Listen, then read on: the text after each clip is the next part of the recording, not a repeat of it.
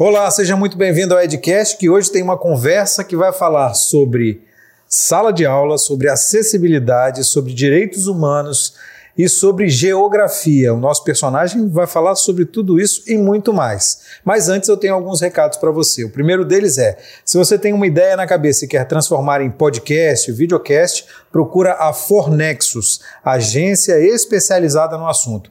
Você chega com a sua ideia e sai daqui com o seu produto pronto, preparado para você postar no seu canal do YouTube, nas redes sociais, onde você quiser. Se você quer mais informações, os contatos estão nos comentários fixados desse vídeo. Chamo a sua atenção também para useripple.com.br. A Ripple é uma fabricante de roupas aqui do Espírito Santo, muito legal, roupas de excelente qualidade, com ótimo preço, lindas as roupas. Aí você entra no site da Ripple lá, escolhe as suas camisetas, bermudas, tem boné agora também, roupas femininas, coloca no carrinho e na hora de pagar digita o cupom EDUCA20 e aí você tem 20% de desconto. Chamo a sua atenção e peço encarecidamente para você se inscrever no nosso canal, acionar o sino das notificações, curtir os vídeos que a gente já fez, curtir esse vídeo aqui que vai ser muito legal, essa conversa vai ser muito legal. E peço também para você compartilhar os vídeos por aí. Quanto mais a gente crescer, melhor, mais conteúdo de qualidade a gente vai poder trazer para você, mais histórias a gente vai poder contar. A gente também está em todas as plataformas de streaming de áudio, como Spotify, Google Podcast, Apple Podcast, Deezer, Amazon Music, todas essas plataformas a gente está. Então, se você vai fazer uma atividade física, uma caminhada, é, vai fazer uma academia, está no trânsito aí, tem muita, muito trânsito, então você liga lá, coloca no rádio o Spotify, o, o Apple Podcast, o Google Podcast, e você vai ouvindo o Edcast no caminho, vai passar muito mais rápido o tempo e você vai se surpreender com as, com as histórias que a gente tem e que os nossos personagens contam. A gente também está na, no canal 525 da NET, na TV Ambiental. Então, estamos espalhados por todos os lugares, não tem motivo para você não assistir ao Edcast. Agora a gente conversa com ele, Wilton Pires Júnior. Você provavelmente conhece esse personagem como professor Júnior Bola, famosíssimo nos pré-vestibulares por aí. Tudo bom? Beleza, Wilton? Tudo bom, meu irmão Eduelzo Copernic Del Maestro. É isso aí. É isso aí. Eu tenho que me vingar, né? Porque o Wilton Pires Júnior, se falar três vezes, na época do desenho animado do Mitsubishi, aparece, né? Você lembra disso? Não lembro então, do meu tem, tempo. É, Mitsubishi. Se falasse três vezes, aparecia. Então, é uma honra, meu irmão, estar aqui com você. Né? Você que é meu irmão de tantos anos. Isso aí, legal. É bacana a gente poder estar aqui para poder trocar essa ideia. O professor Júnior Bola, que é professor, obviamente, a alcunha já diz, mais de 30 anos, professor de geografia, é, e também, é, recentemente, é, tinha um cargo, era subsecretário na pasta de direitos humanos. O nome é compridão, né? Subsecretário. De Defesa e Proteção de Direitos Humanos do Estado do Espírito Santo. Exatamente. É, mas que, que tem, que teve uma atuação muito forte, principalmente em relação à acessibilidade, não é isso? Verdade, verdade. Dentre outras, né? Dentre outras pautas, né? Boa noite aí. Boa, boa noite não, olá, né? Que Não, a gente é, sabe não o tem- horário que vai. tempo, não é, tem tempo, né? exatamente, exatamente. É, a Secretaria de Direitos Humanos, na verdade, ela foi extremamente demandada, né, durante o período de pandemia. Aham. Nós entramos, na verdade, com todo um projeto formado, né, todo um projeto, né, é, construído lá junto ao governador, os projetos estavam todos construídos, mas ninguém contava com uma pandemia, né, no meio do caminho. E é, quando a pandemia aparece, a nossa secretaria, na verdade, que é gerida pela secretária, né, Nara Borgo, eu, eu estive lá como subsecretário é, até recentemente, é, a nossa secretaria foi extremamente demandada. Por quê? É, os direitos humanos, na verdade, ao contrário do que muita gente imagina, né? Aquela famosa lenda, ah, direitos humanos é proteger bandido e tal.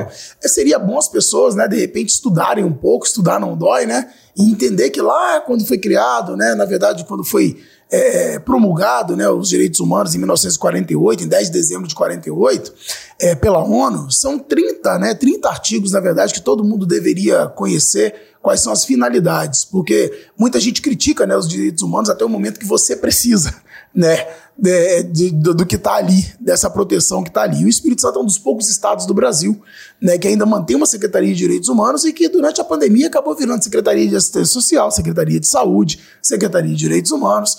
E lá, obviamente, um dos nossos projetos né, prioritários era exatamente é, correr atrás né, de um déficit que existia em relação às pessoas com deficiência no estado do Espírito Santo. A acessibilidade era algo que realmente já nos, já nos é, assim, já nos apetecia, pode-se dizer, com o passar do tempo, em relação às necessidades. Eu tive a oportunidade de ser subsecretário de Educação, também aqui no município de Vila Velha, durante dois anos, e a gente é, conheceu, na verdade, essas necessidades em loco né, o que, que era essa necessidade da pessoa com deficiência dentro das escolas, do espaço qual, escolar. Qual é a demanda? Qual é a demanda? É o que? É uma pessoa que não consegue enxergar, ter um lugar especial, ter uh, um material didático adaptado para. Exatamente. Pra é, são, são muitas Como é é? especificidades. É são muitas especificidades.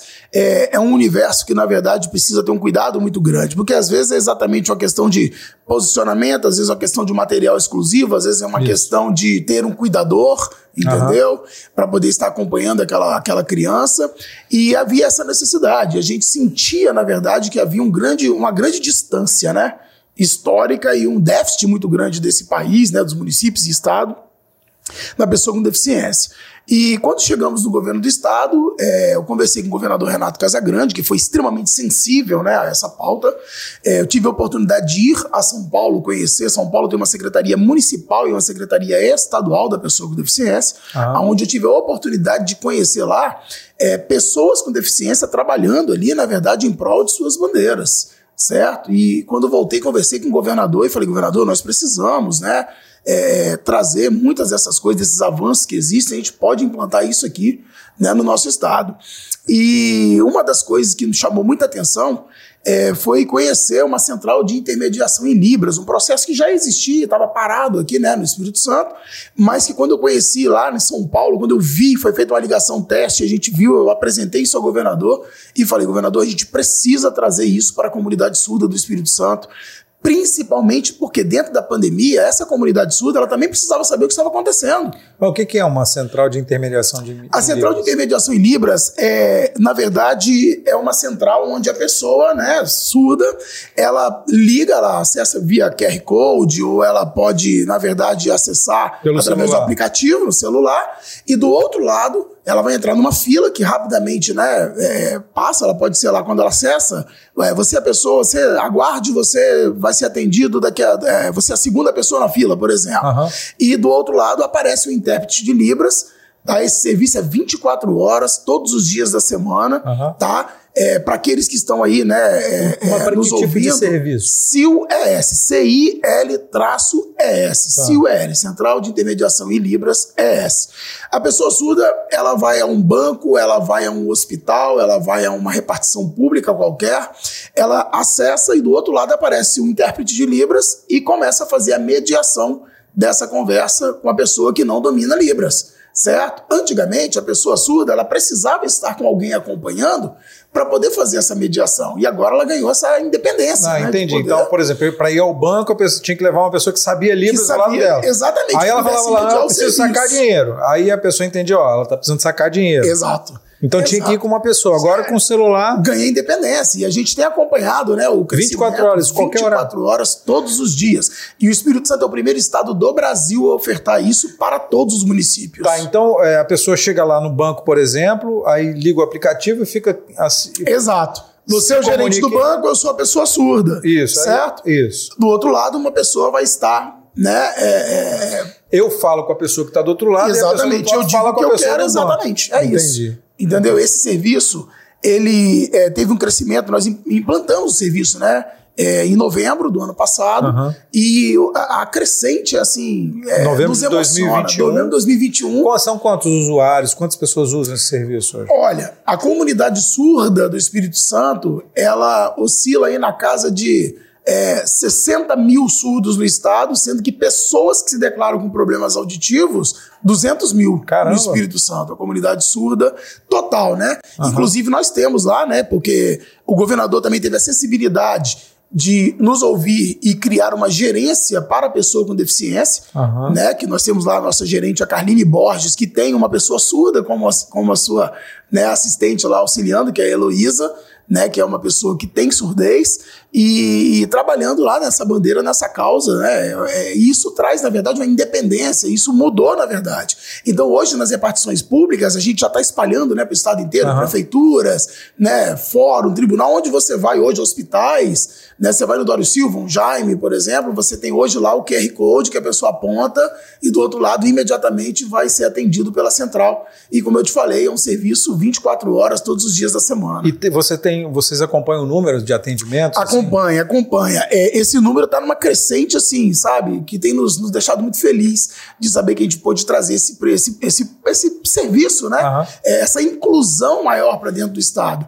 Esse serviço é oferecido. Se o surdo lá de Ponto Belo, né? Acessar agora, ele vai ter o atendimento dele, de presidente Kennedy, lá do Caparaó, aqui do litoral, não ah. importa. Quando o governador, quando a gente levou e apresentou para o governador, ele falou: não, eu não quero esse serviço só para a Grande Vitória, eu quero esse serviço para o estado inteiro. Então aí foi o nosso grande desafio. Né? Como fazer uma central, na verdade, para atender um estado inteiro.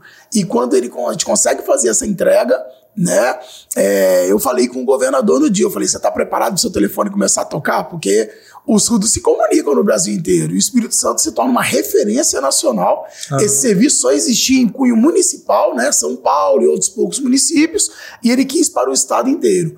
E hoje nós somos sim uma referência. Legal. Hoje, Bahia, Rond... já atendemos Bahia, Rondônia, Rio de Janeiro. Já atenderam assim, tá? de, de, mostrar de como é que funciona. como funciona, exatamente. Uhum. O Brasil inteiro faz contato com a gente hoje, querendo saber como é isso, entendeu? É, a gente já atendeu vários estados aqui online, alguns já vieram em loco, o Rio de Janeiro vem em loco, né? Aqui ah, com a Secretaria da Pessoa Idosa e Pessoa com Deficiência para poder conhecer esse trabalho. E, e, quais são os outros serviços que a, que a Secretaria, que a sua pasta prestava e como é que foi, é, você falou da pandemia, como é que foi essa coisa da pandemia para vocês? Olha, é, a pandemia ela trouxe para gente, na verdade, um grande aprendizado, né? Na verdade, em todos os aspectos, porque não só tínhamos que suprir a necessidade daquelas pessoas que acabaram, né, de uma forma ou de outra, é, perdendo seus proventos, né? Tivemos que criar, na verdade, o ES Solidário, foi um dos maiores programas do país, para poder, na verdade, estar tá suprindo a necessidade e atendendo essas pessoas a nossa secretaria, que tinha, na verdade, todas as suas bandeiras, né? Porque você tem a gerência de juventude, onde nós estamos entregando hoje, né, no estado do Espírito Santo, 14 centros de referência de juventude, chamados CRJs, né? Amanhã, inclusive, né, essa semana, né, estamos entregando de Aracruz, né? Vai ser entregue, já foi entregue também né, Vila Velha, que funciona na região 5, na Grande Terra Vermelha, você já entregou Cachoeiro, e serão 14 né, ao longo desse governo, exatamente para poder o quê? Mitigar essa necessidade, essa, essa, essa, problemática maior, que é a questão da, da, da, do jovem não ter ocupação nas grandes periferias, nas áreas consideradas áreas troncais e de risco. Então, o Centro de Referência de Juventude oferece atividades, cursos profissionalizantes, via Qualificar ES, via qualquer outra via que seja, para que esse jovem possa ter ocupação qualificação, que conheça arte, sabe? Então é uma coisa que nos orgulha muito hoje dentro da Secretaria de Direitos Humanos. É uma bandeira muito importante, serão 14 dentro do Estado tá? que já estão quase todos aí é, prontos né, para serem entregues. É, temos também uma gerência LGBT, né, de diversidade sexual, uma gerência de promoção e igualdade racial, que faz um trabalho muito, muito bom com, com as comunidades quilombolas, as, as comunidades indígenas do Espírito Santo, que faz esse atendimento exatamente, comunidade pomerana, né, todo mundo está englobado aí nesse, nesse contexto. Uma gerência de direitos humanos que atende também as denúncias, né, que, de, de, violações de direitos. Então, tudo isso acontece dentro da secretaria. Eu falo que lá é um universo paralelo, sabe? A gente, a gente vive, na verdade, dentro de um contexto que tem que atender, na verdade, grandes necessidades que estão o tempo, o tempo inteiro nos orbitando. Uhum. Né? Isso orbita o tempo inteiro, isso não para, isso acontece de madrugada. Quantas e quantas vezes né, a gente é demandado aí até a noite e tal, e isso é, é, é a nossa função, estamos ali para isso e cuidar da educação né, em direitos humanos, que é uma coisa muito importante também. E como é que o professor de, de geografia, um professor famoso aí, a gente, você, você vem do tempo dos pré-vestibulares, né? Sim. É, que, que eram, é, eram as, as meninas dos olhos das escolas aí, né? Você foi um, você é um professor concorrido aí dessa, desse meio dos pré-vestibulares e tal, professor de geografia. Como é que o professor de geografia, bem sucedido, esse cara que é, é, era muito requisitado pelas escolas, foi parar num órgão de governo para cuidar de direitos humanos? Então, é, na verdade, a, a, a, nossa história, né, ela vem muito ligada também à educação. A minha primeira experiência pública, né? Ela aconteceu no ano de 2017, né? Quando eu tive o convite para assumir a subsecretaria de pedagógica no município de Vila Velha, Aham. pelo nosso histórico também ligado à educação, pelas bandeiras que tínhamos da educação, por aquilo que a gente apresentava à sociedade, veio esse convite. E tivemos a oportunidade de conhecer, na verdade, essa situação toda por dentro. Né? A gente fala que é conhecer a máquina, é você conhecer esse universo por dentro. Ali ganhamos grande experiência com grandes parceiros que tivemos. E quando o governador Renato Casagrande foi eleito, uma das, das pautas né, que, na verdade, nos levou à Secretaria de Direitos Humanos, de Educação e Direitos Humanos principalmente, foi exatamente esse trabalho que estava sendo desenvolvido aqui no município de Vila Velha, junto à educação especial. Certo? Que a gente sabia do Quando você, desafio. quando você trabalhava como subsecretário aqui em, aqui em Vila Velha, você trabalhou essa pauta? Trabalhei essa Como é pauta. que foi isso? Teve alguma coisa de diferente? Como é que eu, foi? eu não conseguia entender, às vezes, Edu, como que um pai chegava, às vezes marcava uma agenda, era muito comum no final do ano, o pedido de retenção dos, dos alunos com deficiência nas escolas. Eu não conseguia entender Que que é muito o que era aquilo.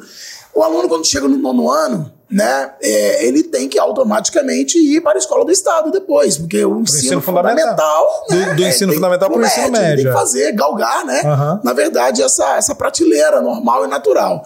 E eu recebia esse pedido de retenção e eu achava aquilo muito esquisito. Retenção é para o É, aluno ficar no nono filho ano. vá. Passe é um ano. direito da pessoa com deficiência, é um direito deles. Aham. Até os 16 anos.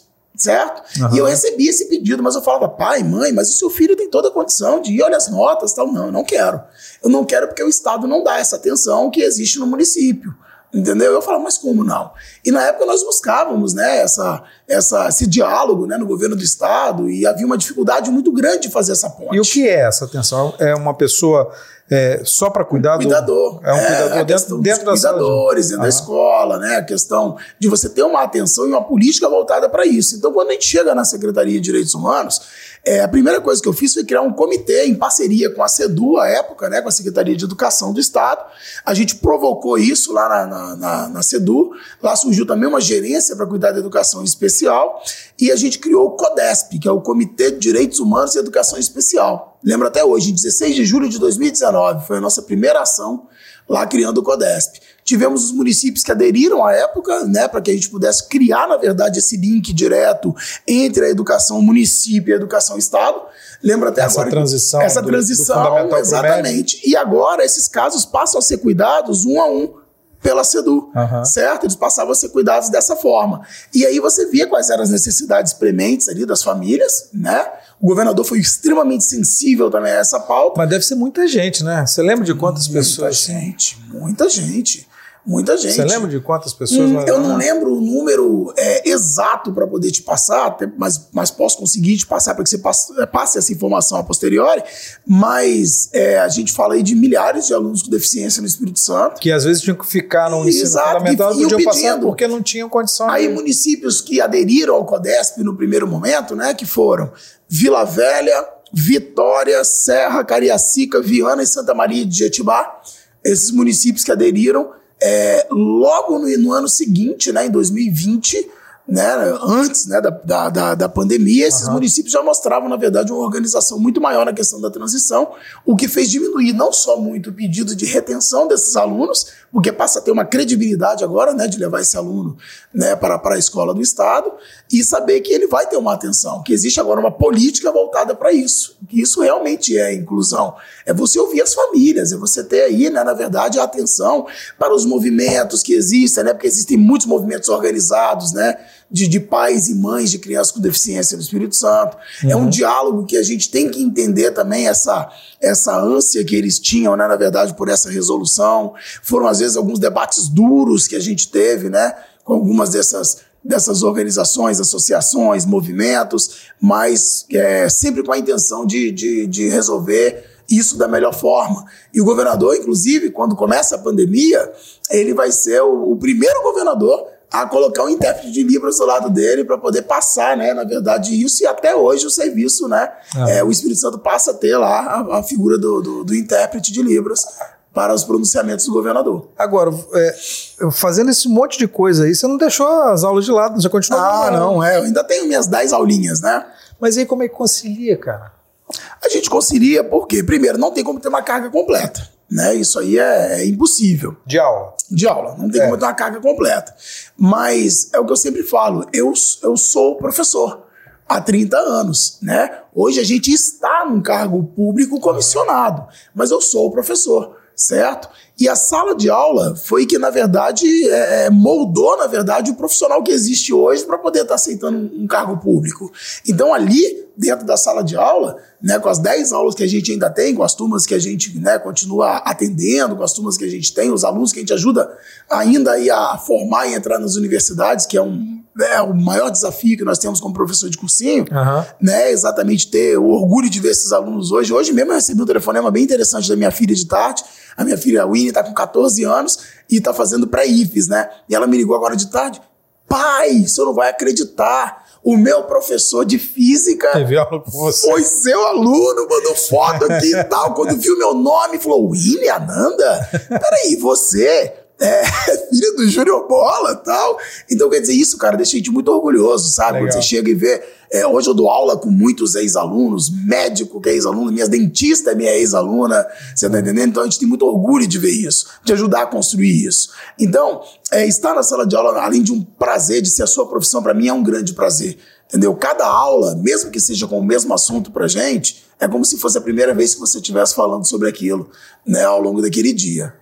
E Você. tem as palestras ainda também que a gente dá nas universidades, Brasil afora, também que a gente prepara os alunos pro Enac, Pouca coisa pra fazer, Janeiro, pouca coisa pra fazer, aí vai Lá na Unig, no Rio de É. Janeiro também, é verdade. Legal. Tem alguma coisa que você se lembre que você levou da sala de aula para esse trabalho na, na secretaria, para esse trabalho com, certeza. direitos humanos? O quê? Com certeza. Eu acho que entender, na verdade, o, a, a diferença é, do indivíduo, o que há, as particularidades do indivíduo.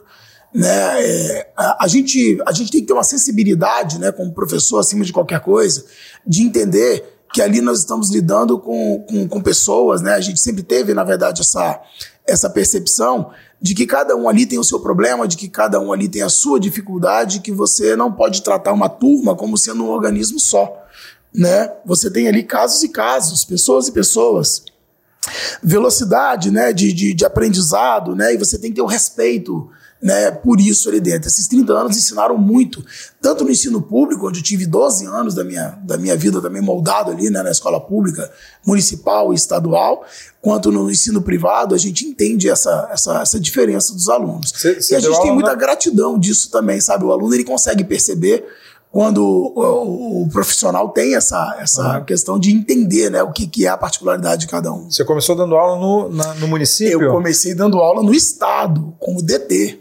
como designação temporária, naquela época onde o salário do professor atrasava 10 meses, como DT, sabe? É. Então, Mas você hoje tá ganhando, né? Tá rico, da- hoje tá rico, tá ganhando bem pra Ah, caramba. não, não, quem dera. Entendeu? Mas naquela época onde você chegava para ajudar a funcionar a escola, né? Eu falo, eu conto isso para meus alunos, eu falo, olha, é, falta muito ainda, né, para a questão do professor né, ser extremamente valorizado como deveria no Brasil, mas já foi muito pior. Já foi muito pior. De você chegar numa escola para trabalhar, né? E o, professor que era efetivo e que tinha vale transporte na época, dividiu o vale transporte com o DT para a escola não parar. Porque a gente ficava meses sem receber salário. Isso não, não é brincadeira, não, tá, gente? É verdade. Pode perguntar aí. a quem deu aula no estado, eu cheguei a ficar 10 meses sem salário. Entendeu? De receber de uma vez só também. Quando você recebia lá no final, você falou assim: ah, tá rico, né? Não, era pra pagar todas as dívidas e empréstimos que você tinha pegado com seu pai, com sua mãe É. lá atrás. E eu ainda inventei, né, cara? Pô, você deve lembrar, eu fui pai muito jovem, né? É Eu fui pai com 19 para 20 anos. É. Certo? Meu filho mais velho, Paulo Vitor, tá com 27 anos hoje, aí formado, já vai para outra formação superior agora, Legal. entendeu? Né? E, e tocando. Então, o Paulo Vitor chegou assim, no momento que eu estava também, né? Fazendo UFES ainda, entrando para a sala de aula, pai. Então, isso tudo virou uma, uma, uma grande, sabe? Um grande desafio, né? Que a gente. Aí, quando me pergunta assim, nossa, mas você passou por tudo isso? E caramba, é bom esquecer isso. Eu falei, não, cara, eu faria tudo de novo. Sabe? Se fosse para Algumas coisas um chegar. pouco diferentes, né? É, mas, mas moldou, né, cara? Ajudou É, muita gente. Eu lembro que quando eu fui dar minha primeira aula, né, a primeira aula teste, a primeira oportunidade, aquela coisa de você agarrar a oportunidade com unhas e dentes, Aham. né? Quando eu recebi a primeira, primeira proposta de fazer uma aula teste para um cursinho, Aham. tá? Era um pré-vestibular já tinha, alternativo. mas aí você já tinha Aí eu já tava experiência, né? é, não tanto também. Eu tava com três anos, quatro anos. Mas já era alguma coisa. Já, já era, alguma coisa, já era né? alguma coisa. É. Eu tinha quatro anos de sala de aula e recebi um convite. Ah, você gostaria de fazer uma aula teste? A gente vai montar um cursinho alternativo aqui e chamava-se Teorema, tá? É, vamos montar um cursinho alternativo, você gostaria de fazer uma aula teste? Eu falei, claro que eu gostaria. Que era uma época com grandes cursinhos. Grandes né? cursinhos. O É. desafio era, e o teorema ele veio assim para quem não podia pagar os grandes cursinhos da época. Então, era a oportunidade da galera. E ali a gente chegou, fez aula teste, veio essa primeira oportunidade, e daí para frente, graças a Deus, a gente foi né, construindo aí uma, uma carreira né, sólida. E hoje a gente está aí completando 30 anos. E aí, como é que você, você, foi, festa. você foi assediado por outros cursinhos depois que começou esse teorema? Como é que foi isso? É, não, as- a, primeira grande, assim, eu falo que a primeira grande oportunidade, né, que apareceu foi no ano 2000, assim. 2000 a gente já tava o teorema, mas na verdade era um cursinho. Dos, é, dos populares foi o que mais se destacou e ele começou a projetar muitos profissionais. Aham. E começaram a chamar a atenção dos outros cursinhos grandes, É. Você começou, porque quando a gente começou a aprovar, a gente começou a incomodar. O teorema, aquele curso da periferia ali, ah, não vai dar em nada não. Aí a gente vai lá e pô, mete o primeiro, primeiro lugar na UFES na história. Aí, opa, peraí, como é que esses caras lá... Esse teorema funcionava lá em Itaparica, não era? Era, era. Tinha uma unidade em Coqueiral, uma em Vitória e uma no bairro de. Fátima, e uma em Campo Grande. Coqueiral era perto de, de onde é o Hoje é a escola. Carone, grandão. É, era a antiga escola ali. De Caxias, que É, agora é uma escola é, municipal. exatamente. Era ali que funcionava. Eu lembro disso. Então, a gente tinha, na verdade, ali um, um- um grupo de alunos que eram trabalhadores, né? Era um É. vestibular noturno. Era de noite. A galera chegava da ralação, às vezes parava aquele ônibus da CST lá na frente, descia a peãozada toda pra aula, era. Era isso aí. E a gente, cara, ali tinha que se desdobrar, ninguém tinha carro, tinha que fazer horário que dava pra você pegar o ônibus e sair de Vila É. Velha e chegar em Campo Grande, entendeu? Foi nessa época que você foi instrutor do Detran também, não foi? Rapaz, você lembra disso? como, é... como é que você lembra disso, né? é verdade? Nem eu lembrava. Nem eu lembrava disso, cara. Pois é, a gente teve essa, esse mico também. Você ficou, acho que uns dois anos. como Uns dois anos, É. foi exatamente. Eu, eu ajudava exatamente nessa questão da educação de trânsito. É, exatamente. Né, eu fazia essas palestras e que. Porque na época é o seguinte: você moldava, você moldava, moldava o motorista, o Detran tinha um, um curso muito bruto, né? Na época que era um curso que mostrava mesmo aquelas cenas terríveis de acidentes, Aham. né? Tal, mostrava a pessoa morta, É. tal, aquela coisa muito pesada, e a gente levava isso pra escola. Entendeu? Então eu ajudava exatamente, porque eu fui líder estudantil durante muito tempo, É né? verdade, você foi Eu fui líder estudantil durante muito tempo, então isso dava uma acessibilidade bacana nas escolas. O Detran enxergou isso na época e me convidou.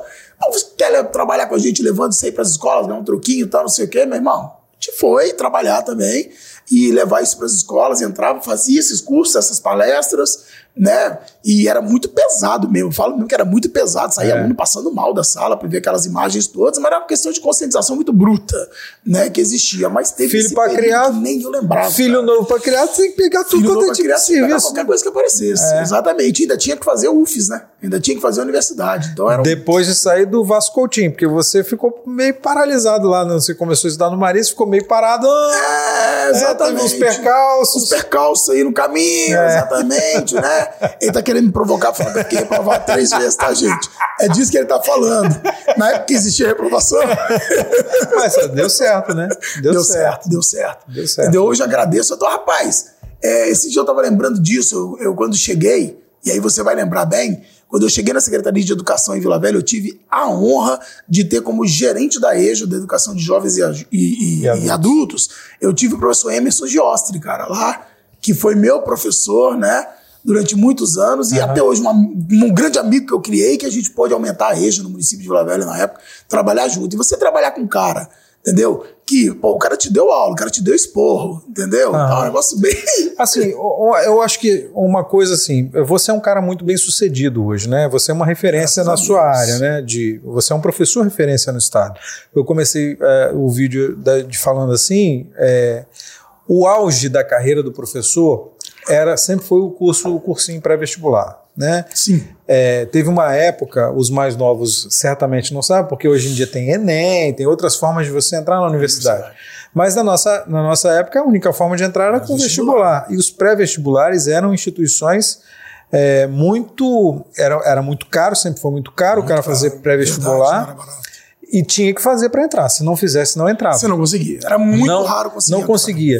E assim. E numa UFS que oferecia 1.800 vagas durante muito tempo, depois que acabou tendo ampliação. Mas... Você imaginou que você fosse chegar aí pelo seguinte, cara, porque você hoje em dia também não tem reprovação, a gente estava falando sobre isso, né? As pessoas, não, os alunos não, não ficam reprovados. Você falou isso, você ficou três vezes. Era muito comum o cara ficar uma, e duas. uma matéria, né? Matemática, ele decidiu.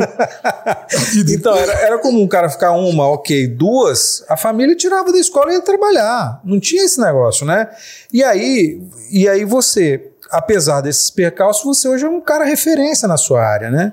E você eu é um professor. Alunos, eu não escondo dos alunos que eu reprovei então, três vezes, não. Você tá? é um professor referência. Como é que isso, como é que construiu essa referência? Olha, eu acho que. E só para as pessoas saberem que não é lorota, uhum. você quer ver uma coisa? Capital da Namíbia. Windhoeken. Capital da Islândia. Reykjavik. Capital da Hungria. Hungria você Budapeste. sabe. Capital de. Capital do Chile. Santiago. Capital do Congo. Brazzaville. Fala um país aí. fala, sério, fala um país aí. Namíbia. Já falei. Isso aí Windhoek. Já... Cazaquistão. Astana. então, é, só para as pessoas saberem que só para as pessoas saberem que assim não é referência à toa, entendeu? E aí como é que como é que você vê essa construção assim? Como é que isso foi importante para você? Como é que é importante a educação para você nesse? Olha, primeiro que eu tive assim uma uma referência de família muito grande, né? É, o meu pai teve uma infância muito difícil, de muita luta, e ele fez questão de dar o melhor de educação para os filhos, né? Minha mãe também era praticamente semi-analfabeta. Minha mãe estudou até a quarta série. Minha mãe foi completar é, praticamente o ensino fundamental depois que eu me tornei professor. Cheguei a dar aula, inclusive, para ela, né, substituindo uma vez um professor. Cheguei a dar aula para minha mãe no, no, no, no, quando ela fazia, na verdade, a, a aceleração que a gente chamava antigamente supletivo. de supletivo. Uhum. Né? E a, havia, na verdade, uma confiança. Meus pais queriam o seguinte: olha só. Tipo, lá em casa foi o contrário. Não força a barra porque você vai ter que estudar. Ponto. Entendeu? Não tem esse negócio de reprovou, vai, vai, vai trabalhar. Meu pai, maquinista da Vale, entendeu? Da Vale do Rio Doce, minha mãe do lar. Sempre lutaram muito para poder dar uma boa educação. Né, que meu pai teve uma dificuldade muito grande, mas conseguiu romper isso, né, e, e, ter uma, e também ser muito bem sucedido na profissão. E a gente teve esse entendimento. Chegou uma hora, cara, na minha na, na terceira reprovação, eu cheguei e falei assim: peraí, para tudo, né? Falei, peraí, cara, pô, meu pai rala, paga a escola. Falei, eu combinei é, com meus pais. Cara, é uma escola cara. E eu combinei com meus pais. Falei, vamos fazer o seguinte: me leva pra escola pública, certo? Mudei completamente de postura, entendeu? Acho que o movimento estudantil também ajudou a mudar muito isso. Na época, foi quando eu entrei no movimento estudantil. Na verdade, deu uma Começou um pouco lá atrás ainda, lá dentro do Marista, ainda quando a gente fundou o primeiro Grêmio lá na época, ainda com o PP lá, com o Pedro Paulo, tal, a galera toda, Rodrigo tal, a gente montou isso lá atrás, né, isso 1988, acredito eu, tal, mais ou menos assim. E depois quando eu, cara, quando eu entrei nesse universo do movimento estudantil e eu percebi ali quem eram essas grandes referências, sabe? Foi que, primeiro, a humana já estava florando, né, cara? A geografia era uma coisa que já eu já era completamente apaixonado desde criança, certo? Eu lembro que minha madrinha já dizia, vai ser geógrafo, que eu chegava na casa dela criança e ia brincar com as pedrinhas lá, tal, não sei o quê. E tal, ela já falava isso, né? E tanto que quando eu aprovei e entrei em geografia, minha madrinha me chamou na casa dela e me deu a coleção de rochas dela e falou: toma, agora é seu, você vai cuidar. E ela tá comigo até hoje, a coleção de rochas lá entendeu? Para cuidar, apesar de que eu não fui para essa área, eu fui para a área humana, não fui para a área física, né? Uhum. Tal, para geopolítica, que é, na verdade, onde a gente mais, mais transita.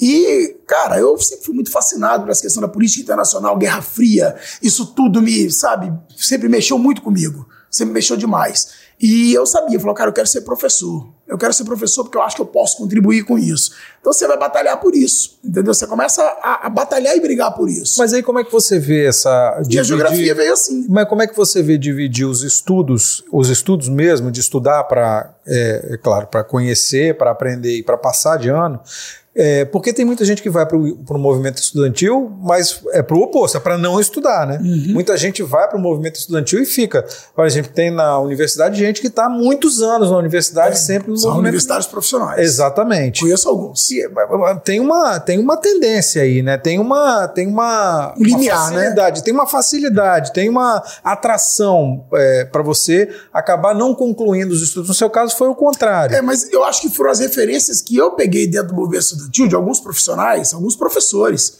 né? É, lembro da professora Sueli Calazans de História, foi assim, fundamental na minha vida, entendeu? Alguns professores que foram referência, Dorian Rangel, foi, foram, acabou sendo meu, meu coordenador depois em pré-vestibular, beijo Dorian, né? São professores assim que eu peguei com muita referência na minha vida, sabe? E, e aí quando eu fui pro cursinho, cara, que eu, que eu- na época eu fazia terceiro ano de manhã no Godofredo Schneider e fui para vestibular à noite. Foi quando eu falei, ponto, agora a coisa tem que ir. Aham. Vai e tal. E, e culminou também com a época de alistamento do exército. Eu não queria, entendeu? Não queria ir pro exército. E falei com meu pai, ó, você vai ter que escolher ou um filho universitário, eu seria o primeiro da família a ter um curso superior, entendeu? Acho que por parte de pai e de mãe, entendeu? Não tinha ninguém. E, ou um filho militar, que se eu entrar, e era o sonho do meu pai. Meu pai chorou porque não conseguiu entrar no exército, entendeu? E eu falei, não, não quero. Entendeu? Não, Mas dava tô conciliar as duas entendeu? coisas. Ah, não, mas não era coisa que, que me chamava atenção. Eu, não, dava- eu não queria. mas dava Eu conciliar. não queria. Dava, mas eu não queria. E era uma questão de opção. Tá. E ele falou: tudo bem, então, mas você vai passar? Eu falei, bicho, eu garanto pra você que eu, que eu passo. É o, o risco. Assumiu o compromisso. Assumi o compromisso. Certo? E, eu tava no limiar, 18 anos. Eu tava ali no limite. Aham. Entendeu? Eu tinha que passar mesmo. Até porque também era o último ano que eu poderia ter uma ajuda da empresa que ele trabalhava, que era a Vale do Rio Doce, né? Que Deus a tenha. certo? Na, na questão de um auxílio para um filho poder ingressar numa universidade. E eu vim fazer o pré-vestibular na época no Finado Nacional, que Deus o tenha também, né? E fazia noturno no Nacional, terceiro ano de manhã do Godofredo Schneider. À tarde tinha essa vibe do Detran. Bem lembrado por você que nem eu lembrava disso. Né? Tinha a vibe do Detran de tarde e tal. Rapaz, como é que você. Eu lembrava disso. Isso não tá no meu, no meu currículo lá. E aí, é, é, eu passei, cara. Eu consegui passar na época em geografia, que era o que eu queria. Aham. E eu lembro até hoje, eu tenho, são meus amigos até hoje. Uma é professora de história e o outro hoje é empresário em Guaçuí. O, o, o Elion e a, e a Edenice sentavam do meu lado. E um dia, cara, eu sentado na sala do cursinho, sala que hoje eu dou aula nela, né? Hoje eu sou professor na sala que eu estudei, né? É um negocinho de arrepiar. A primeira vez que eu entrei naquela sala com um professor que subia naquele tablado, Aham. sabe? Foi um, um revival, um negócio bem, bem diferente, sabe? E eu falei pra eles assim, cara, é isso aí que eu quero ser. Aí eles falaram o quê? Professor? Eu falei, não, professor de cursinho. Aí eles olharam pra minha cara assim, pô, tem que comer muito feijão pra isso, né? E eu vou comer. Qual a diferença do professor de cursinho para o professor comum? Ali, ali, cara, é, ali você trabalha com muita responsabilidade e ao mesmo tempo você se diverte, porque você sabe que, que uma aula maçante, na verdade, ela é uma aula difícil, entendeu? E o professor de cursinho, cara, ele já me atraiu naquele momento ali para a questão do bom humor, da forma que passava a matéria, tal. Hoje eu tenho a honra de trabalhar com muitos deles, entendeu?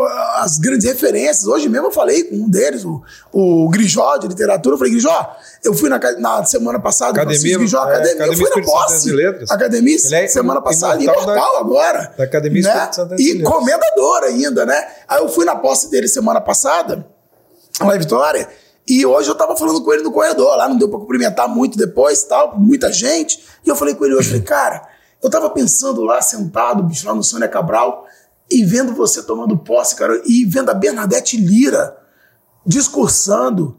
Aí eu lembrei, minha cabeça bugou. Falei pra ele, falei, Grijó, minha cabeça bugou. Porque eu lembrei de em 1993, você, meu professor, me explicando panelinha de breu da Bernadette Lira que caiu na minha prova do vestibular. E agora eu tava ali vendo Bernadette Lira discursando, te dando posse na academia, cara. Sabe? Aí ele falou: caramba, você lembra disso? Eu falei, como? Não, né? Como não lembrar disso? É uma coisa que deu uma bugada na minha cabeça aquilo, sabe? E hoje, um cara que eu tinha como ídolo hoje é meu amigo, sabe? É um, é um, é um amigo, os caras são amigos da gente hoje. O Dorian só pegar o telefone, ligar aqui, fala, vem, na hora tal. Foi um cara também que me deu uma grande oportunidade. O segundo pai que eu tive também foi o cara que acreditou. Tive algumas pessoas que acreditaram, porque você, você é o professor Júnior. Tá saindo do teorema. Aí lá no, no, no, no Americano Batista, na época, sai um professor de renome para ir fazer doutorado. Aí eu trabalhava num, eu trabalhava num, num, num pré-IFES, num pré-técnico na época, né, porque ainda era escola técnica ainda, num pré-técnico que o dono era professor de física lá, renomado há 18 anos. Aí quando a, o cara anuncia que vai sair da escola, era mês de, era assim, foi extemporânea a saída dele, já tinha começado o ano letivo, aí a diretora na época, Penha, do pré-vestibular americano, assim, tal, queria falar assim, e agora, Luciel, o que que eu faço? Periquito tá indo agora pro doutorado, o que que eu faço? Aí ele falou assim, eu sei o que você vai fazer. Contrata esse menino que eu tenho aqui, que trabalha comigo lá no, lá no Delta, no pré-IFES, contrata ele no pré-técnico. Traz ele pra cá. Ah, peraí, como é que eu vou trazer um menino que ninguém conhece para substituir Periquito, que era um professor de geografia conceituado? Eu vou trazer o Júnior para substituir o Periquito. E o Luciel, que hoje é, é, é, dono de escola lá em Brasília, lá em, em, Distrito Federal, ele virou e falou bem assim para ela, falou assim, Penha, eu sei o que eu tô te falando, eu sei reconhecer isso. Você sabe o tempo que eu tenho de cursinho, eu sei reconhecer, tá? Contrata o menino, você não vai se arrepender. Dá pelo menos aí para ele a turma de maio. Chama ele pra turma de maio, dá duas unidades para ele aí, faz o teste. Se der errado, você me manda embora junto com ele. Os dois me contaram essa história depois, entendeu? E eis que Entendeu? Ele não foi mandado embora. Ainda bem pra ele e pra você, né? Não é? E aí, quando você mudava assim, a grana era melhor? Eles pagavam ah, mais? Compravam o seu passo? Nossa, nossa, era, foi, sabe? Eu, eu tenho algumas lembranças. Dia eu falava isso com a minha esposa. Eu, eu tava conversando com ela uma situação esse dia, lembrando que é, a, a primeira vez num cursinho grande, tá? aliás, foi nem cursinho grande, não. Meu primeiro salário no Teorema, eu era professor do município né, na época, era DT da, da, da, rede municipal e DT da escola do estado, meu primeiro salário no Teorema, que era um cursinho pequeno, quando veio o meu primeiro salário, que me entregaram o envelope, que eu abri, que eu olhei pro dinheiro, que eu contei o dinheiro, eu fui pra menina, que se chamava Daisy, e falei pra ela assim, eu acho que tá errado. Eu falei para ela, é isso mesmo? Aí ela, por que tá faltando? Eu falei, não. Tem demais. Tem demais. Pô, era duas vezes o que, o que eu ganhava na Legal. época na prefeitura e, e, no estado somados, entendeu? E aí depois, cara, quando você entra num, num pré-vestibular grande assim e tal, e que você né, começa realmente a melhorar, porque é, é muito valorizado. É. Sabe? É muito valorizado. É a questão que você falou do passe, né? Eu tenho um, um amigo professor, hoje até professor do IFES também, o Zanata, que ele, ele falou uma frase uma vez, falou assim, olha é, não só pela questão do, do, do, do, salário, que realmente é um salário melhor, melhor, né? Mas ele falava pela questão da oportunidade. Ele fez um comparativo que eu não esqueço nunca. Ele falou assim: ó, é, nós professores de cursinho, nós jogamos na Europa da educação. Entendeu? O que é jogar na Europa da educação? O que ele quis dizer com isso? Primeiro que nem todos chegam, né? É. E a questão também da valorização. Não que lá, não, ah, tem, não, não. Alguns fazem opção. Eu conheço professores que falam assim, não, foram convidados e não, não quero. Entendeu? Acho que minha vibe é ficar aqui mesmo e tal, mas aquilo era uma coisa que eu queria. Então eu tinha que abraçar, eu queria aquilo. Entendeu? Eu queria ser professor de pré-vestibular porque eu, eu, eu, me apaixonei por aquilo como aluno. Então, é, num ano eu estava ali sentado, meses depois, porque foi assim, eu, eu entrei na UFES e, aliás, um aperto danado, porque na época o Estado vinha de uma greve imensa, é. né? E quando eu passei no vestibular, que eu fui no Godofredo pegar meu histórico, não tinha completado dois terços do ano letivo, a diretora falou: Olha, eu não vou poder liberar seu, seu histórico para você se matricular na UFS. Eu falei: Como assim? Ei, que história é essa? Não vou poder liberar meu histórico. Não, não vou poder porque não completou dois terços. Tem que completar. E tinha aquele monte de aula de sábado, domingo, lá, lá, lá. Aí, cara, na época, eu tive que pegar, né? O Colégio Nacional falou: Não, não vou perder sua aprovação, não. Entendeu? A escola falou: não, a gente assume aqui que você estudou aqui com a gente também um ano inteiro tal, a gente dá um jeito nessa questão das notas aí e tal. E assim foi feito na época e eu pude matricular, né? Assim, na orelhinha da girafa dentro do prazo, mas consegui matricular e a coisa começou. Então, é, é, a questão do o, o funil é muito muito estreito. É. Sabe? Muito estreito. Até porque hoje, hoje ainda tem o fato de não existirem mais quatro, cinco grandes cursinhos. Tem um monte mais, né? Entendeu? Agora tem é, um hoje você tem muitos pequenos e você tem um mercado que centralizou muito, né? Mas aí você acha que com essa é, com criação de Enem, com outras formas de entrar na, na, univers, na universidade, nas faculdades, os cursinhos perderam um pouco de força? Não, eu acho que a competitividade ela aumentou, porque na verdade o menino ele de uma forma ou outra, se ele puder continuar pagando para poder ter uma boa nota no Enem, ele vai continuar pagando, a família vai querer a melhor educação para ele. Entendeu? É, o que acabou muito foi aquela questão Continu de antigamente. Entrar na federal é cada vez é mais difícil. É muito mais difícil, é. entendeu? Agora nós temos uma universidade estadual né, no Espírito Santo, graças temos? a Deus temos. Uma luta de 25 anos, né? Que o Júnior Bola aí fez parte dela durante 25 anos. A gente brigou por essa universidade estadual e o governador nos deu aí uma universidade estadual agora, a partir desse ano, já, já temos o primeiro vestibular, inclusive agora, né? É mesmo? No meio do ano, sim. Tá? Universidade estadual. Entendeu? É só pesquise aí, tá, galera? Universidades. Universidades. O Espírito Santo agora não é mais o estado que não o tem. O único estado estadual, do Brasil que não tinha. estadual, exatamente. É. Então já começou agora com pós-graduação, começou agora com mestrado, entendeu? Vai usar aí, né, na verdade, uma, uma estrutura dos IFES, né, do, do, dos polo UAB que estão uhum. aí na Universidade Aberta do Brasil, estrutura do IFES tal, vai ser uma coisa muito dinâmica e que, na verdade, vai trabalhar também, estão sendo ainda discutidos, né, quais os cursos tal, mas vai trabalhar dentro de uma vanguarda, não vai ficar copiando e batendo de frente com o que já existe no mercado. Né? Afinal, nós temos que adequar o nosso Estado exatamente à questão mercadológica, aquilo que exige hoje né? E, e, a gente tem assim é, muita dificuldade. Então, é, temos agora sim uma universidade estadual, entendeu? Esse governo criou uma universidade estadual, a gente tem muito orgulho disso, é, vai poder oportunizar muita gente, certo? Muita gente que outrora só tinha essa oportunidade de ir para uma universidade pública, né? Ou então através de FIES, tal, cada vez mais difícil também para ingressar nas particulares, é. mas que é, é, é, agora vão ter essa oportunidade das vagas também no, no, sistema estadual. Como é que essa experiência toda, como é que você usa e usou essa experiência toda que você teve na elite do, do, do ensino é, pago, né, na elite do ensino privado, como é que você transportou isso para a iniciativa pública, para o serviço público? É, na verdade, é, o atendimento que a gente presta Edu, ele, ele é, é, assim, é o mesmo, sabe? Eu acho que eu acho que a gente não pode se portar de forma diferente. Eu acho que tanto no, no, na minha função pública quanto no atendimento ao meu aluno, é, é o mesmo professor Júnior Bola. Não é, não é o cara que, é, que é, é, é do governo do estado, um cara comissionado, que era subsecretário e tal, que vai atender como tal. Entendeu? Gabinete sempre de portas abertas, entendeu? Para todo mundo, atendendo todo mundo. Lá a gente atende, né? Lá da coordenação de pop rua que nós temos lá, né, que é a população em situação de rua, sempre tiveram acesso, sobem, vão lá, tomam um café conosco, na mesma mesa que senta lá também, né, o político que quer conversar com a gente sobre um projeto de lei, o, o, o, o empresário que vem poder apresentar uma proposta, entendeu? É, eu acho que é uma, é uma Secretaria de Direitos Humanos, certo?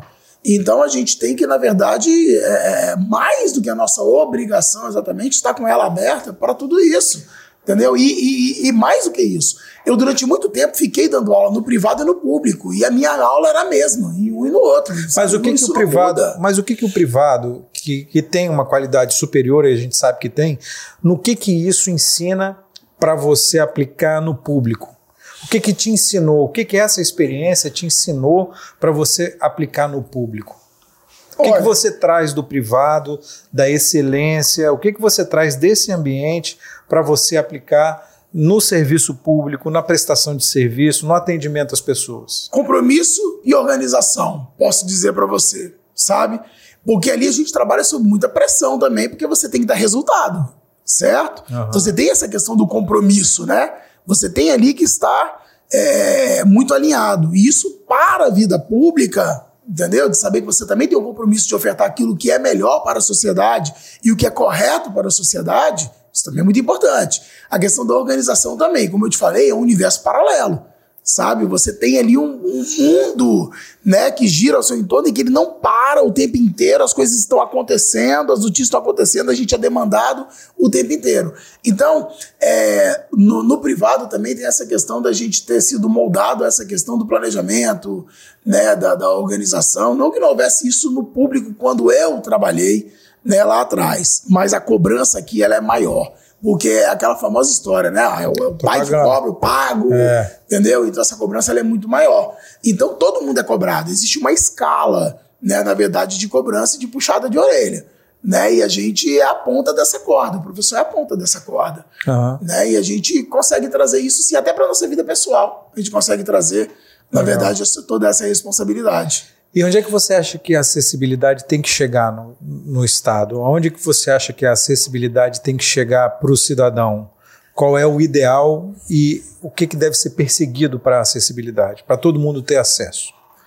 Olha, é, a partir do momento que, nós, que a gente tem, né, na verdade, uma, uma sociedade que consegue encampar acima de qualquer coisa a ideia de, é, de que o outro é um semelhante, de que ele não é inferior ou superior, tá? a gente tem muito mais facilidade para o nosso trabalho.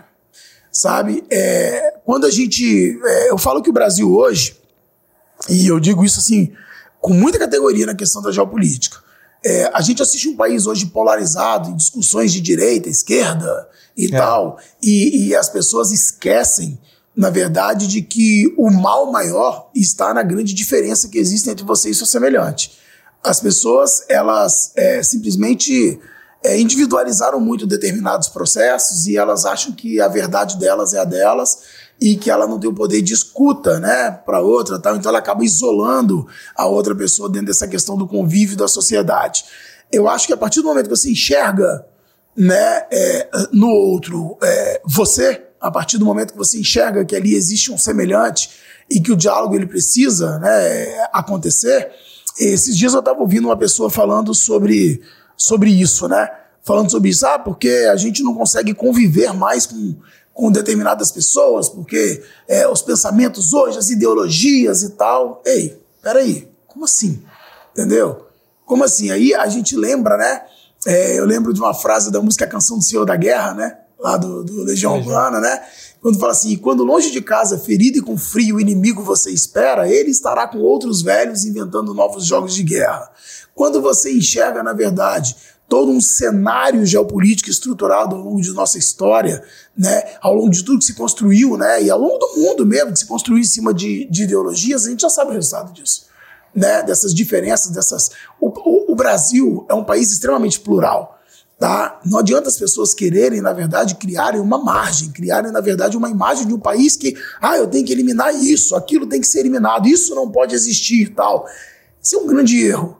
Tá? O Brasil é um país, é, eu até falei esses dias, né, numa, numa brincadeira, uma pessoa perguntou assim: ah, você acha que o Brasil está desorganizado desde quando? Eu falei, desde quando? Desde sempre. 22 de abril de 1500, né? Eu acho que desde aí. Entendeu? Aí você vai falar de organização em Brasil, você vai falar, na verdade, de, de, de, de, de diferenças, na verdade, ideológicas, as pessoas é, mudam, as pessoas são muito cíclicas o tempo inteiro, entendeu? O mesmo cara que votou no Lula lá atrás votou no Bolsonaro, e na próxima eleição agora ele pode é. votar no Lula de novo, e na outra ele vota no cara da, da direita de novo. Então é um campo que você passa a discutir Está entendendo? Que é, é, muito melindroso e que traz muito para a individualidade. Você traz. As pessoas elas introspectam muito determinadas causas hoje em dia, entendeu? Porque, ah, não, você é comunista. Ah, não, você é nazista, entendeu? Tal, essa coisa toda. Você não pode.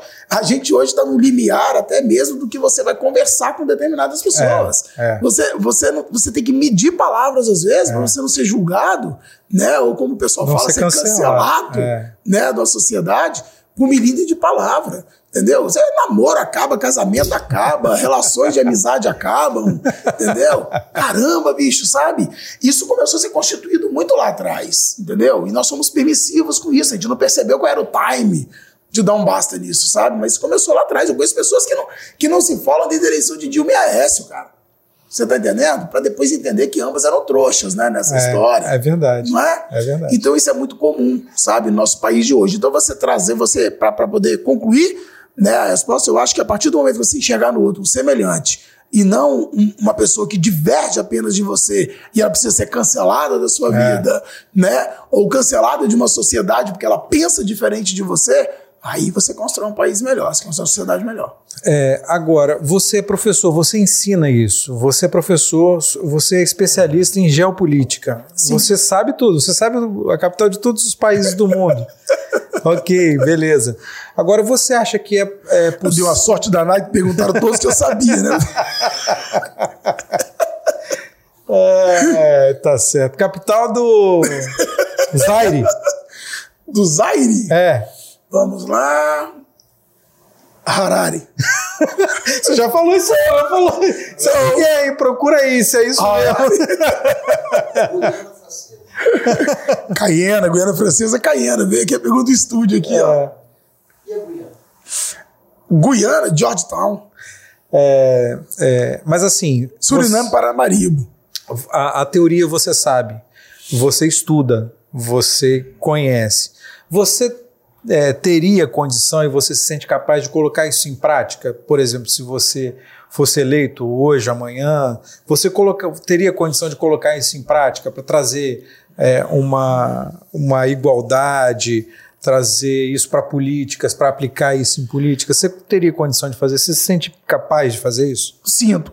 Eu me sinto porque, acima de qualquer coisa, é, a, a- o meio, a- não só a vida pública, como a vida escolar, é, é, é um grande arcabouço para você poder ir, na verdade, aprendendo né, e construindo isso. Eu sempre falo para meus alunos né, duas coisas, e eu sempre encontro com eles, às vezes, em corredores de supermercado, e eles me falam, professor, eu lembro sempre, né, todos com família, hoje, formados e tal, eles sempre falam isso. A primeira que eu falo para eles sempre é o seguinte: querer é diferente de poder, mas para poder você tem que querer muito.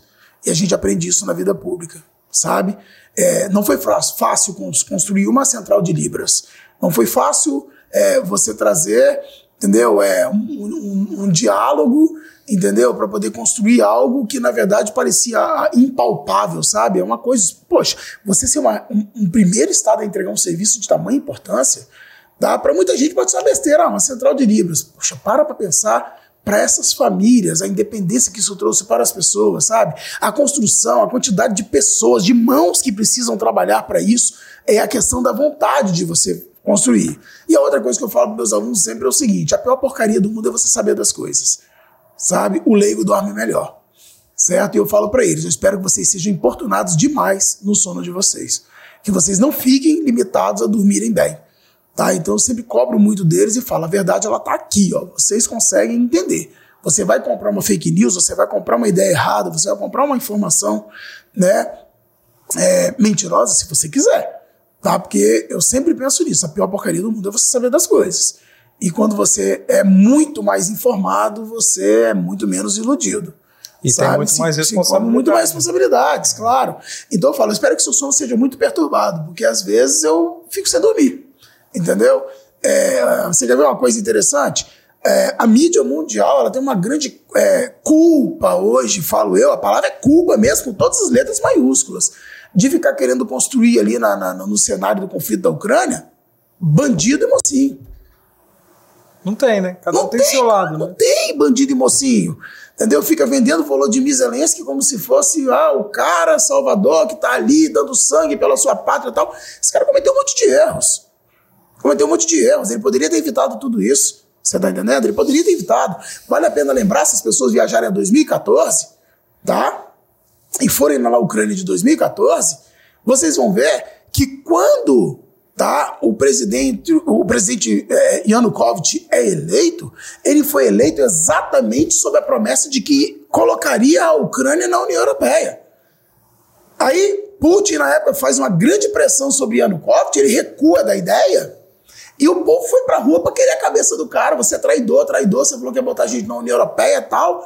Hoje, muita gente está enxergando a atitude de Yanukovych como uma tentativa, na verdade, de evitar o que está acontecendo hoje. Só que na época, os conflitos civis foram inevitáveis, porque aí o Putin aproveitou exatamente a impopularidade para poder entrar, por exemplo, e anexar uma Crimeia e já gerar os problemas ali na região de Donbass, onde hoje eu tenho ali, por exemplo, Donetsk, entendeu? Luhansk, essas regiões. Isso já foi construído lá em 2014. Isso não foi uma coisa que começou agora, tá? Aí o povo vai lá e resolve brincar de eleger presidente. Ah, o cara é engraçadinho, humorista, vamos lá botar ele no poder. Olha o preço disso. Olha o preço. Porque o cara fez uma série, era o personagem principal de um seriado, onde o humorista era eleito presidente e o pessoal resolveu transformar isso em realidade.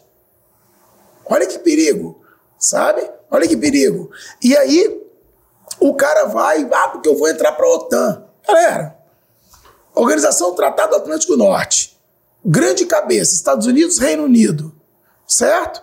Aí você acha de verdade que Vladimir Putin, Rússia, ex-comandante da KGB, O cara que luta 25.312 artes marciais, que sabe todos os segredos da época da pancada toda lá da União Soviética, vai aceitar os Estados Unidos na fronteira dele, bisbilhotando todo o seu arsenal nuclear, que também está dentro de uma Ucrânia, com todos os segredos militares expostos na fronteira, Viotani não vai permitir isso nunca. Mas você tá aí, tá entendendo? você acha que você é possível transferir é, transportar e usar todo esse conhecimento na prática, claro que aplicação é. da política? Com certeza, com certeza ele é, é, é possível, sabe? Bom. É possível exatamente porque você consegue entender, na verdade, e fazer a leitura, né, dentro da geopolítica, a gente consegue entender e fazer a, a, a, a leitura de processos que foram corretos e errôneos. A gente sabe quais são, até onde vai o limite de você insistir de repente num projeto de lei que lá na frente a sociedade vai enxergar como uma chacota e que expõe, na verdade, né, é, toda uma Câmara ou toda uma Assembleia ou todo um Executivo, sabe? Tem que ter muita responsabilidade, muita responsabilidade. E, e na verdade, o, o, os tiriricas, né, que virou o termo que a gente usa né, na, na, na polícia, tiriricos, clodovios da vida, eles são fruto exatamente do descrédito eles são é, é, é, o povo fazendo uma piada com a política. Não é a política fazendo uma piada com o povo, o preço é alto. Mas é o povo fazendo uma piada com a política, certo? Só que isso tem um preço muito alto. Nós temos um país, nós temos um estado, nós temos um município, nós temos leis, entendeu? Quando você pega, por exemplo, o, o, trabalho, o verdadeiro trabalho de um vereador, o trabalho de um deputado estadual, que é ser um fiscalizador, né, do erário público ali, do prefeito, né, do governador, e por aí vai, uma Câmara Federal tem suas grandes responsabilidades, entendeu? E a gente assiste o que acontece aí, entendeu? Nesse, nesse lodo que se estabeleceu, sabe? Esse lodo que se estabeleceu, tá? Eu convido vocês, gente, vai lá assistir uma sessão da Câmara Municipal do seu município. Vai lá para assistir, vai lá para entender o que eu estou falando. Sabe? É disso que a gente está falando. Vai lá para você ver o que é proposição de lei. Vai lá para você entender. Entendeu? Meu irmão foi vereador. Entendeu? E você trabalhar com seriedade, com proposta de lei, criação de projetos, fiscalizando o prefeito, tem um preço. Ah, porque ele foi eleito na base do prefeito na época, vai. Mas iria cobrar o prefeito, ah, você é da base do prefeito, prefeito. Eu fui eleito na sua base, mas eu tenho que te cobrar, eu sou vereador, sou fiscal do município. Tá aqui, eu tô te cobrando isso daqui. Entendeu? Então você toma pancada por você trabalhar correto e exercer aquilo que é a sua função. Entendeu? Função de vereador não é tapar buraco, vereador não tapa buraco, não calça rua. Entendeu? Vereador não, não, não não tem que ficar a vida inteira moção de aplauso, moção de aplauso. Ah, tem moção de aplauso aqui, vai aplaudir, falando, gente, para com isso. Entendeu? Você tem uma cidade, você tem um deputado estadual que tem que fiscalizar um estado, um deputado federal que tem que fiscalizar um país. Você está entendendo? Quando você fala de cidades que às vezes padecem, padecem, na verdade, de políticas públicas, porque você tem câmaras que são estéreis. Que você não tem uma votação de projeto, você não tem elaboração de projeto. Assembleias que são estéreis, que não conseguem fazer um Estado avançar sabe? Que se preocupam em fazer, às vezes, exatamente essa questão do jogo de oposição, do discurso da falácia, apenas porque eu sou oposição ao governador, ou porque eu sou isso, ou sou aquilo. Isso não constrói, sabe? A, a, a gente viu muitos erros no mundo que levaram o mundo inteiro a derrocadas exatamente por causa desse tipo de, de, de participação, sabe? No meio público. A gente, a gente não pode brincar com coisa séria. Você está dando quatro anos de mandato para um vereador, para um deputado estadual, para um deputado federal, oito anos para um senador, sabe? Quatro ou mais para o seu executivo, para um prefeito, um governador, um presidente da república, sabe? Não dá para você brincar com aquilo que decide o seu bolso, que decide o seu futuro, que decide, na verdade, a qualidade do que seus filhos vão ter num atendimento de SUS. Eu tenho plano de saúde, mas eu uso o SUS, é direito meu, eu pago por isso. Tá entendendo? Sabe? Eu estou esperando vaga para meu filho na creche pública, porque eu trabalhei lá dentro e eu sei a importância que tem ser o trabalho sério que é exercido lá dentro. Entendeu? Por não ter vaga lá na pública, eu estou pagando na particular. Entendeu? Mas estou esperando a vaga, ela tem que aparecer, porque é um direito meu, eu pago por aquilo. Está entendendo? As pessoas têm que entender que o estilo de cobrança ele é diferente, ele tem que ser diferente. O estilo de cobrança tem que ser o seguinte: tá bom, vereador, tá bom, deputado, beleza, eu entendi que você não gosta do prefeito, entendi que você não gosta do governador, mas olha aqui, proposta de lei, projeto de lei, vamos lá, o que, que, é? O que, que você pensa? O que, que você ofertou até hoje? Nos seus quatro anos de mandato, o que, que você ofertou aqui para a sociedade? O que, que apareceu aqui? A sua falácia? O seu discurso? Entendeu? Isso aí eu sei, eu vejo você postando videozinho aí, mas cadê o videozinho falando assim, ó, oh, esse aqui é o projeto de lei e tal, que eu criei, tal, tal, tal, vamos ver se vai ser sancionado pelo prefeito, pelo governador, tal, entendeu? Olha, eu tô trazendo aqui, ó, a possibilidade da escuta com a comunidade aqui no meio público, na minha vivência e tal. Isso acontece, sabe? Acontece. Você não pode transformar, na verdade, um mandato numa carreira solo, onde você quer fazer ali apenas um pedestal, sabe? Se tornar ali, na verdade, um, um personagem de rede social e por aí vai, tá?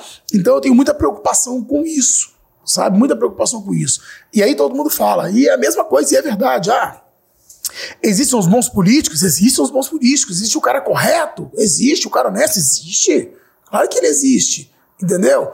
Mas de repente você não sabe que ele existe exatamente porque ele não faz o jogo cinematográfico sabe? E aquele que faz o jogo cinematográfico, ele rouba a cena desse que trabalha sério de uma forma muito vil.